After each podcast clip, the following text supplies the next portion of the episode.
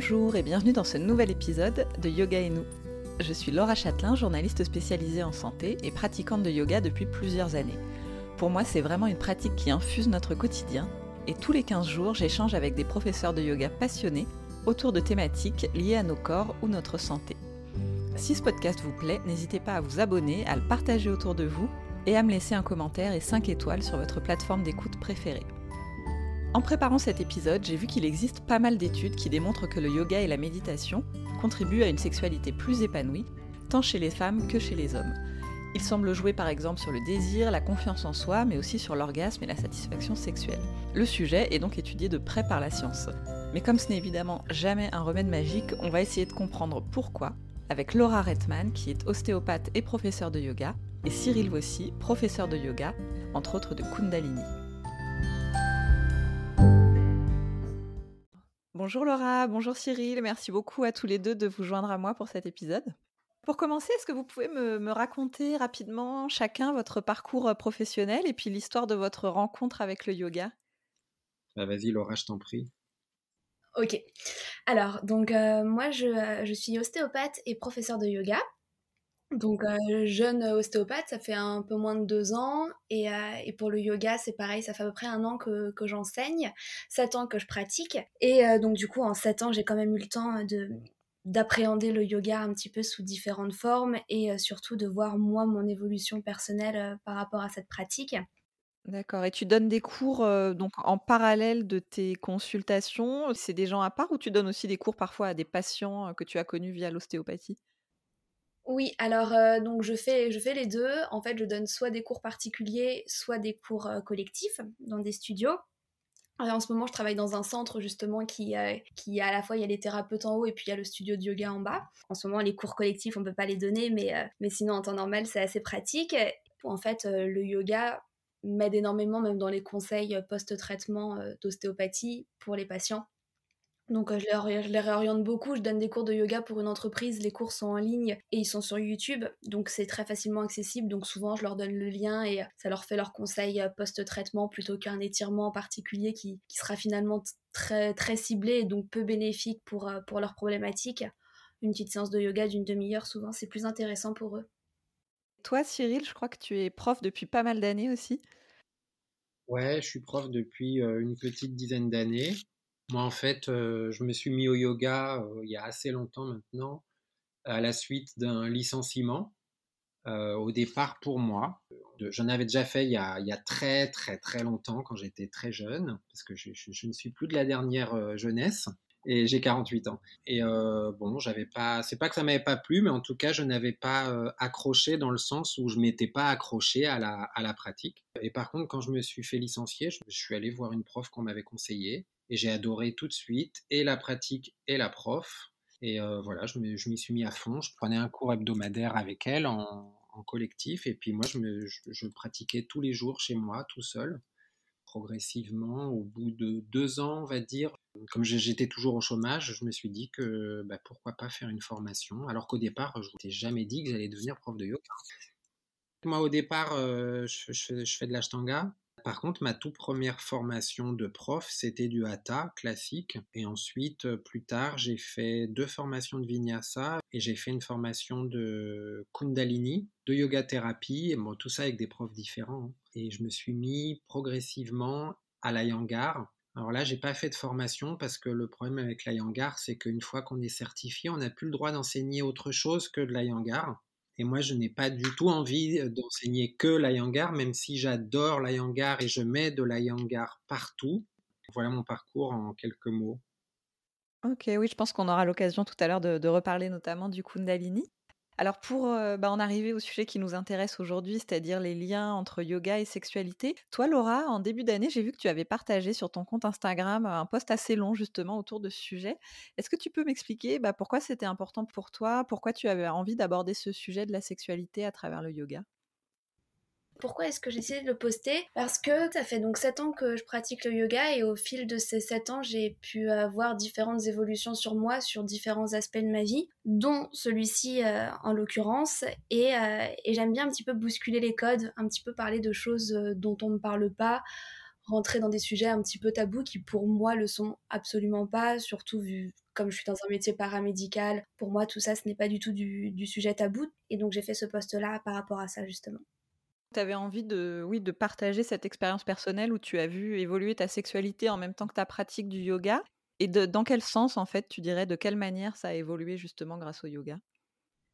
Oui, voilà. Alors en fait, c'est vrai que c'est un sujet qui est, euh, qui est un petit peu délicat en podcast parce que à la fois il faut que je parle un petit peu de mon intimité et en même temps quand même ne pas trop euh, ne pas trop Mais euh, mais c'est ça, c'est que j'ai donc j'ai une vie sexuelle active depuis plusieurs années et et forcément avec pas toujours le plaisir à la clé au départ. Et je me suis finalement réellement rendu compte qu'au moment où j'ai réussi à enfin avoir ce plaisir-là dont on entendait parler partout, euh, dont mes copines me parlaient, etc., et que moi je n'arrivais pas finalement à atteindre, euh, j'ai réussi finalement à l'avoir au moment où j'ai arrêté de chercher à atteindre l'orgasme.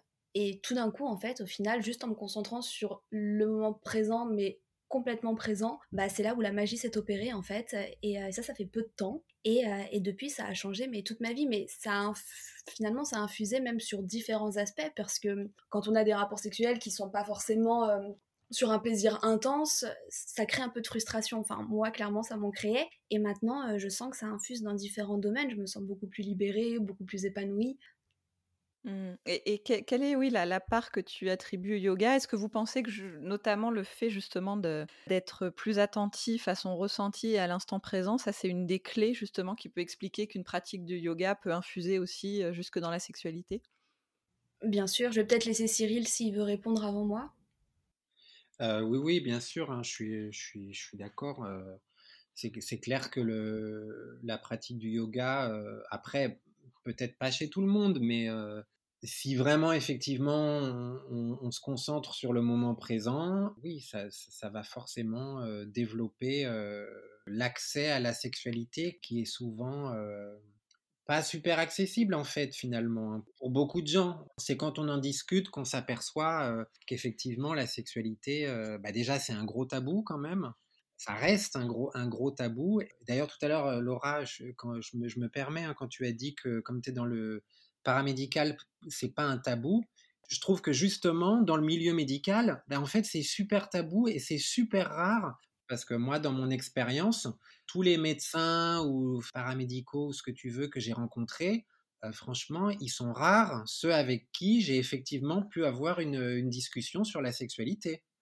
Oui, il y a peut-être le fait que ce soit déjà très personnalité dépendante et aussi générationnel. Peut-être que maintenant, comme on entend énormément parler de plus de choses, tout se démocratise, peut-être que la génération qui arrive maintenant aussi a plus de facilité à communiquer sur ça, peut-être par contre, c'est sûr, la, nouvelle génération, les, vraiment les, petits jeunes, ils sont clairement beaucoup plus ouverts que, ma génération, ça c'est clair. Mais, euh, mais sinon, euh, Laura, oui, oui, très clairement, en fait, le yoga. Alors, comme disait Cyril, finalement, c'est pas du tout quelque chose qu'on va chercher. Euh, ça va pas être du tout la, pour ça qu'on va se mettre au yoga dans la plupart des cas mais on va vite s'en rendre compte au final que ça influe aussi dessus parce que le yoga nous permet vraiment de nous reconnecter à notre respiration, à notre corps, à notre esprit.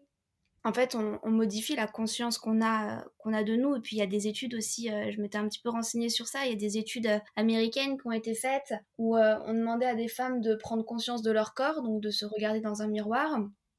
Alors, elles étaient nues. Bon, on n'est pas obligé de refaire cette expérience, mais elles étaient nues pour l'expérience. Et ensuite, on leur montrait des images érotiques.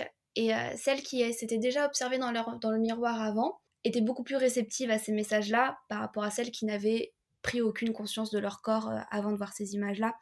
Et c'est vrai que le yoga, on est finalement obligé, quand on pratique les asanas, hein, là je parle de la pratique physique des asanas, de renouer avec nos corps, notre sensation, notre respiration, notre ressenti. on découvre aussi des, articulations, des muscles, des mobilités dont on n'avait pas forcément conscience avant. Et euh, quand après, on, se dit, ah bah oui, effectivement, ça peut euh, influencer sur euh, notre sexualité, finalement, on voit un lien rapide à faire.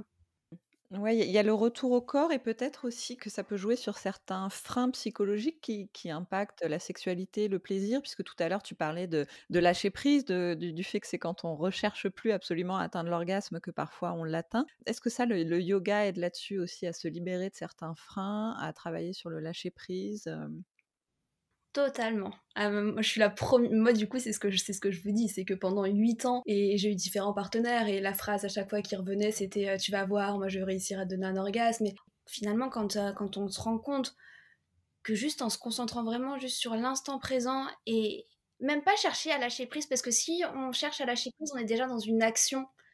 Donc, euh, rien que de se dire juste ok, à l'instant T, là, qu'est-ce que je fais, qu'est-ce que je ressens, je laisse la chose arriver et peu importe final, au final si oui, il y aura orgasme ou pas orgasme, etc. C'est pas important, c'est vraiment le moment présent. Puis il faut pas oublier que le, yoga, je veux dire, à la base, c'est quand même un travail sur l'énergie sexuelle. Hein.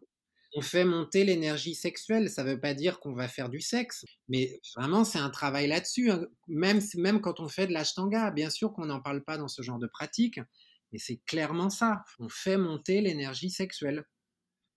Ouais. Est-ce que, est que cette énergie sexuelle, c'est assimilé du coup à la Kundalini Et est-ce que c'est la même chose que la libido? Qu'est-ce qu'on peut dire là-dessus un peu pour clarifier tout ça?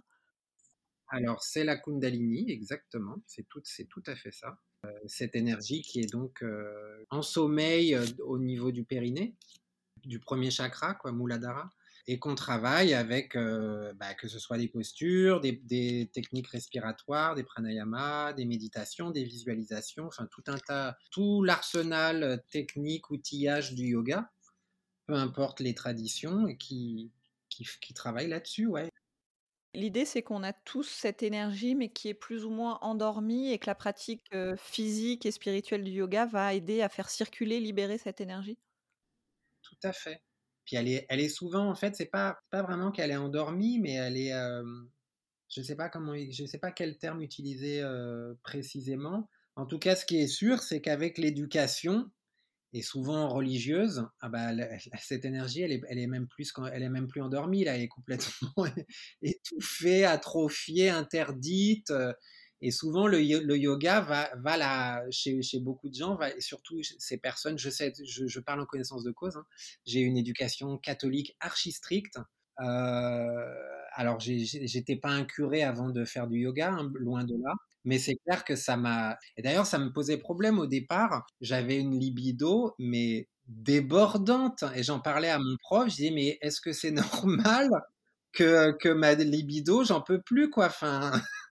Et il me disait oui, oui, oui. Et est-ce que justement, il y a certaines pratiques physiques ou des visualisations ou autres qui aident particulièrement à libérer, faire circuler cette énergie, notamment sexuelle? Bah ouais, enfin après, je peux laisser un peu parler Laura, mais très rapidement, déjà rien qu'en se, concentrant sur le premier chakra. Ouais, alors donc c'est Muladhara, tu disais, c'est ça? Muladhara et sur le deuxième, le deuxième chakra, c'est vraiment le chakra de, la sexualité, de la créativité, etc. Donc, en se concentrant déjà sur ces deux chakras.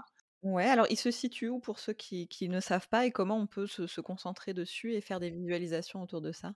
Alors le premier chakra euh, se situe vraiment au niveau du périnée, dans cette zone-là, et le deuxième, il est juste au-dessus, quelques centimètres au-dessus, à, environ trois doigts au-dessus du périnée à peu près. Et tous les chakras montent comme ça en, étage le long de la colonne vertébrale, dans l'arrière de la colonne vertébrale. Et, euh, après, bah, il y a tout un tas de, tout un tas de techniques euh, pour le réveiller, entre guillemets.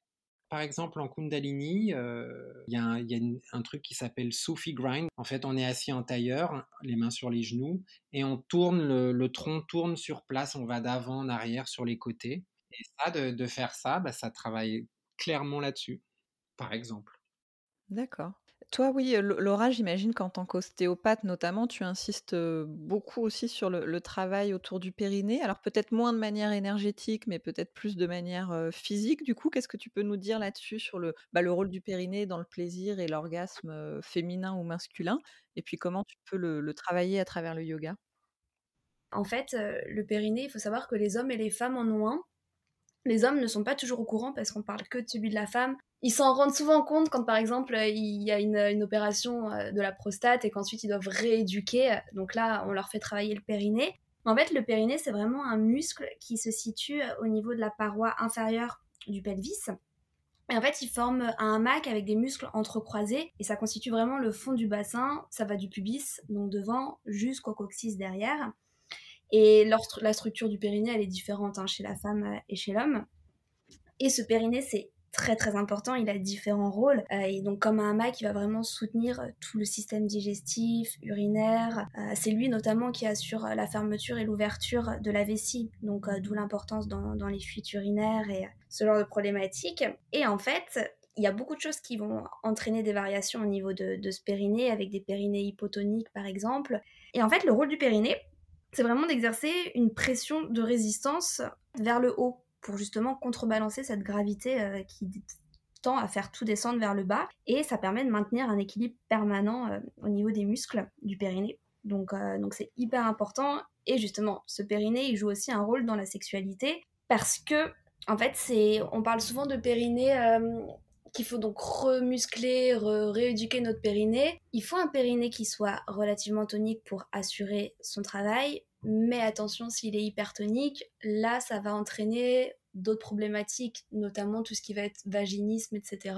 Quand il y a une, impossibilité euh, partielle ou totale à la pénétration. Et euh, dans ces cas-là, ces, femmes-là, bah, c'est problématique pour elles, c'est souvent très mal vécu. Ça, c'est un sujet qui est encore plus tabou que euh, juste la sexualité. Et il faut leur apprendre justement à relâcher. Et il y a des rééducations par les kinés. Mais le yoga aide énormément aussi pour ça un travail assez subtil du coup du périnée pour à la fois le tonifier, savoir le mobiliser quand il y en a besoin, mais savoir aussi le relâcher, du coup, c'est ça? C'est ça, en fait, ce qu'il faut vraiment trouver, c'est la fameuse souplesse et tonicité euh, pour vraiment avoir un périnée euh, le plus fonctionnel possible. Et c'est une zone qui se travaille. Moi, j'ai trois, trois petits tips là, justement, à donner par rapport au périnée. C'est vrai que on en prend rarement conscience et on nous dit parfois de le contracter, de faire cette fameuse euh, stop pipi un petit peu pour sentir notre périnée. Donc ça c'est plutôt une bonne idée de faire ça. Donc on c'est comme si en fait on contractait la vessie et puis l'anus aussi pour essayer un petit peu de remonter euh, tout ce hamac. Et on peut essayer de faire ça, de relâcher, de resserrer, de relâcher. Et rien que ça, on va sentir qu'il se passe quelque chose.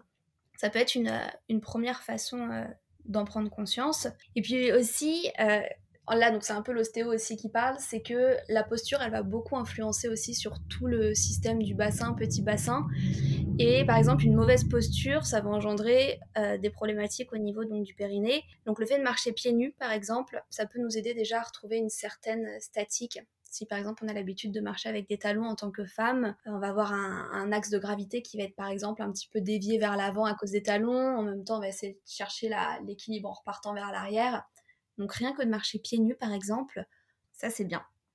Et toi justement, est-ce qu'avec tes élèves et notamment tes élèves hommes, tu leur parles du périnée, du rôle du périnée dans la sexualité et, est-ce qu'il y a des, exercices en, yoga de stimulation du périnée, de ressenti qui peuvent être conseillés aussi bien aux hommes qu'aux femmes pour en prendre conscience et apprendre à le stimuler de manière assez subtile Alors je parle du périnée effectivement beaucoup mais j'en parle pas, j'en parle pas pour la sexualité.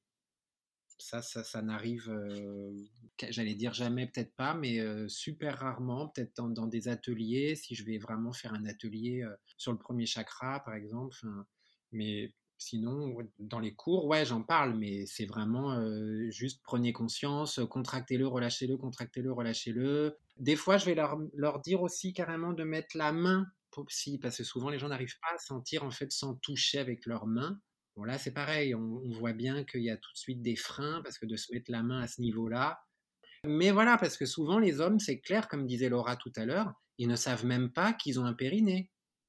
Ils pensent que c'est un truc de, un truc de femme. Ouais, alors que ça joue un rôle dans le plaisir masculin aussi. Bien sûr, et la, la prostate, je veux dire ça aussi, les, c'est très rare les hommes qui pensent que la prostate, ils, peuvent avoir du plaisir euh, prostatique. Parce que ça aussi, c'est très, enfin, très rare, j'en sais rien, mais en tout cas dans mon entourage, il y a très peu de femmes qui osent aller toucher la prostate de leur mec.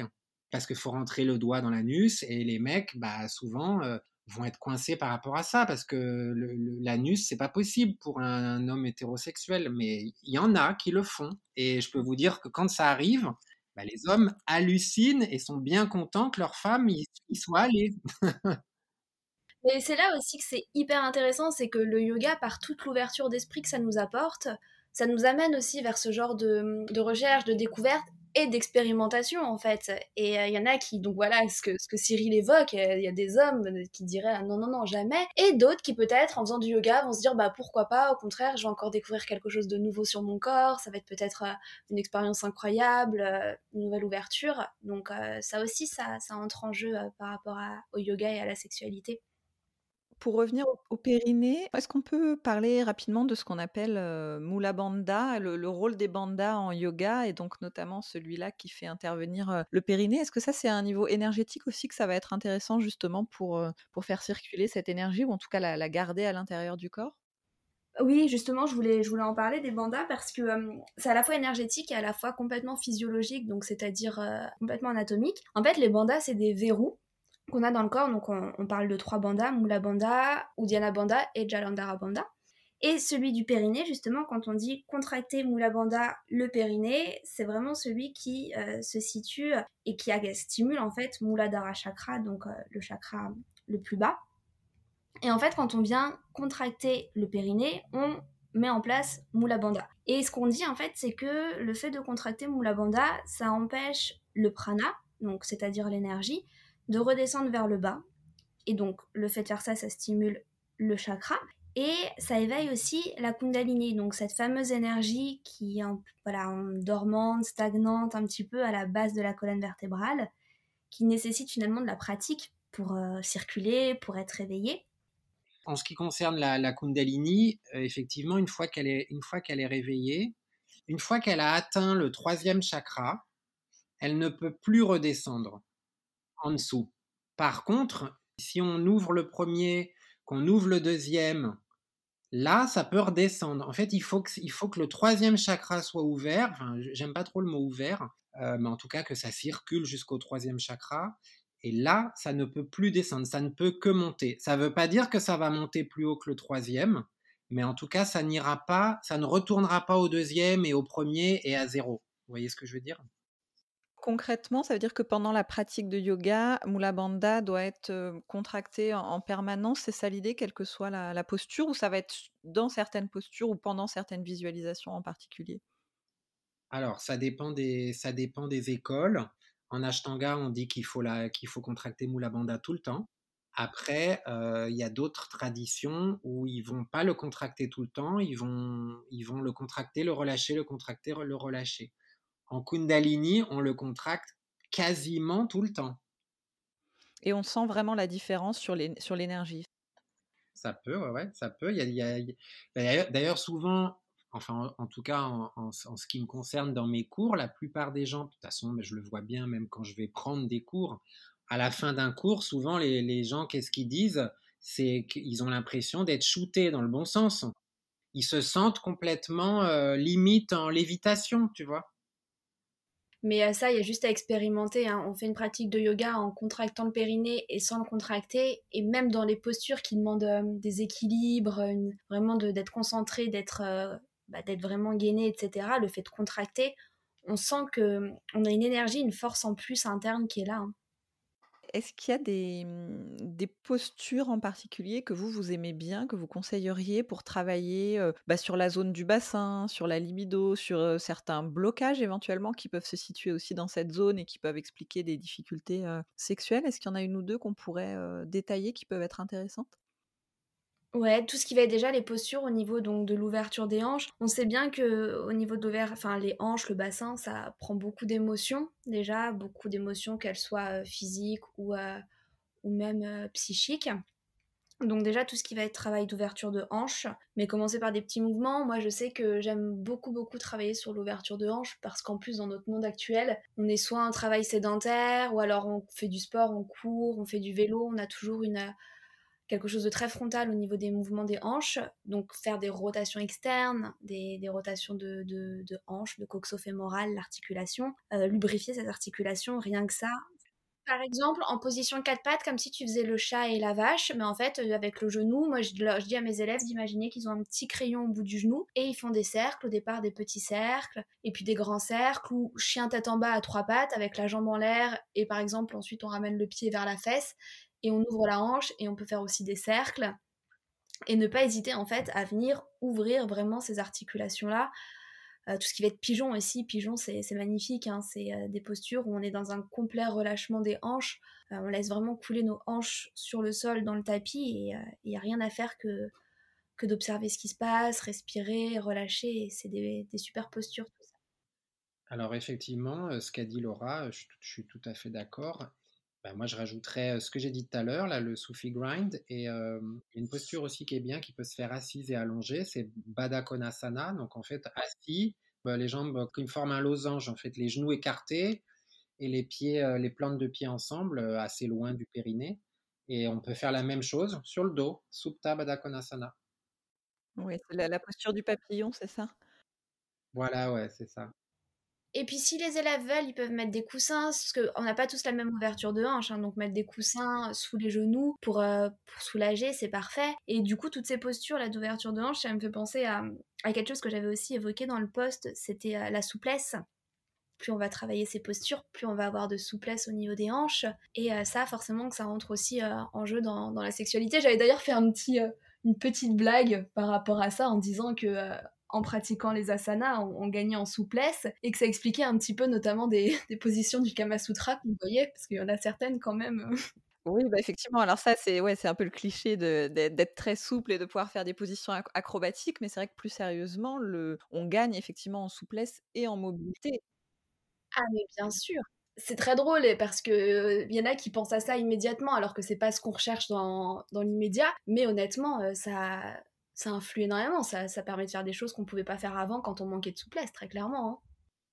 Il y a un truc, parce que là on parlait Kama Sutra, mais aussi quand on, quand on pense au yoga et au sexe, moi j'ai l'impression que souvent on pense tout de suite un peu au tantrisme. Il y a tout un truc autour de ça. Est-ce qu'on peut faire un point là-dessus? Parce que le tantra, c'est quoi en fait? Et est-ce que ça a forcément à voir avec la sexualité comme on le pense parfois dans l'imaginaire collectif? Le tantra comme on l'imagine aujourd'hui et comme il est très souvent pratiqué, c'est c'est pas du tantra, c'est du néo-tantra. Et effectivement, bah, je vais vraiment être grossier, mais c'est du cul très souvent. Je veux dire, les gens, ils viennent, ils viennent pour ça. Sauf qu'en fait, le tantra, c'est pas ça. C'est encore une fois, le, le hatha yoga, ça vient du tantra à la base. Hein c'est le travail sur l'énergie sexuelle. Sauf qu'aujourd'hui, ça a été complètement dévoyé et maintenant, c'est des ateliers où effectivement, c'est pas forcément que les gens vont avoir des rapports sexuels, quoique, mais ça va être vraiment autour de, autour de la sexualité. Mais le tantra, à la base, c'est pas de la sexualité. C'est un travail sur l'énergie sexuelle, ce qui n'est pas du tout la même chose. Ouais, parce qu'en fait, euh, finalement, le, tantrisme, c'est vraiment euh, une science spirituelle. En fait, c'est beaucoup plus un système d'enseignement qui vont se concentrer sur l'expérience plutôt que sur l'intellectualisation des idées euh, ou même de leurs aspects philosophiques, en fait. Et je pense que c'est pour ça que ça a été un petit peu détourné aussi. Parce qu'au final, toutes les pratiques tantriques, c'est en fait des enseignements qui vont avoir pour objectif d'aider les gens à accéder, à expérimenter l'expansion de leur conscience, euh, de leur connaissance, afin en fait de se libérer de plein de choses. Euh, le but vraiment de tout ce qui va être tantrisme, c'est de se libérer de la souffrance, la tristesse, etc. Tout ce qui va en fait mettre un frein à tout ce qui va être notre expansion. Et c'est vrai que depuis tout à l'heure, on, parle de, l'énergie sexuelle. Est-ce que ça veut dire que en yoga et notamment en Kundalini, toute énergie est sexuelle ou est-ce que ça veut dire qu'il y a différentes énergies qui cohabitent par exemple dans le corps? À mon sens, non, il n'y a, a, que cette énergie-là. Euh, c'est juste qu'après, elle va, se manifester euh, différemment bah, selon, l'état dans lequel on est sur le moment. Euh, mais, pour moi, ça reste l'énergie, l'énergie sexuelle, oui, effectivement. Mais, mais encore une fois, c'est pas le sexe. Oui, parce que la, libido, elle peut se manifester dans d'autres aspects de la vie que la sexualité, justement. C'est elle qui va te donner aussi peut-être un élan créatif ou des choses comme ça. Tout à fait, c'est exactement ça. L'énergie sexuelle, c'est l'énergie créatrice, exactement, parce que l'énergie sexuelle, c'est ce qui crée la vie. Donc, euh, et ça crée la vie, mais, mais c'est ce, ce qu'ils utilisent les artistes pour créer, mais pas forcément que les artistes. Un artisan, pour créer, bien sûr que lui, il invoque pas l'énergie sexuelle, enfin pas forcément, mais pourtant c'est ça qu'on travaille. Et tous dans la vie de tous les jours, quand on crée quelque chose, mais créer pas forcément de l'art, hein, créer n'importe quoi, ben, on utilise cette énergie. Après, il y avait une petite anecdote aussi. J'avais lu un livre sur Gandhi et justement, il avait euh, appliqué le principe de Brahmacharya, donc la modération. Euh, et, lui, il avait appliqué dans, sa vie sexuelle et sa femme était très mécontente de ça parce qu'en fait, il voulait concentrer toute son énergie à son métier d'avocat, à ses causes qu'il défendait. Et donc, euh, il, faisait brahmacharya dans, dans sa vie sexuelle. Et, euh, et c'est vrai que quand finalement on ne perd pas aussi cette énergie-là qu'on est en train de créer, donc encore une fois, énergie qu'on rajoute l'homosexuel ou pas dedans pour pas créer d'amalgame, on va pas le mettre mais on crée une énergie dans notre corps. Après, à nous de voir aussi où est-ce qu'on veut la mettre au final. Mais voilà, elle peut très bien être dans quelque chose de créatif, dans, notre travail, dans, un plat qu'on veut faire. Ça, c'est ça, c'est à nous de voir où on veut la mettre.